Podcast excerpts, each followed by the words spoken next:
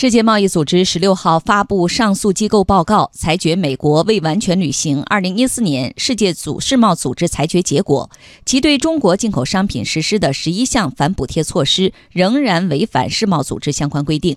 中国商务部的发言人发表谈话，敦促美方立即采取切实行动，纠正在对华反补贴调查中的错误做法。来听央视报道。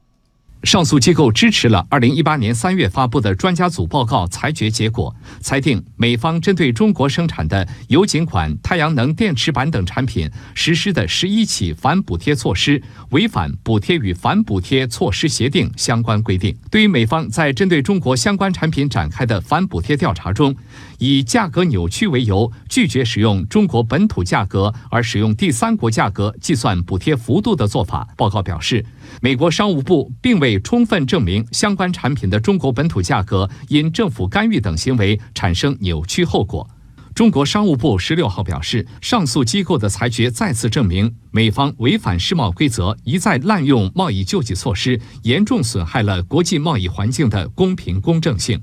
世贸组织规定，如果败诉方在确定的合理执行期限内未执行裁决或建议，而且在该合理期限后二十天内，争议双方仍未就补偿达成协议，胜诉方可以请求世贸组织争端解决机构授权实施贸易报复措施。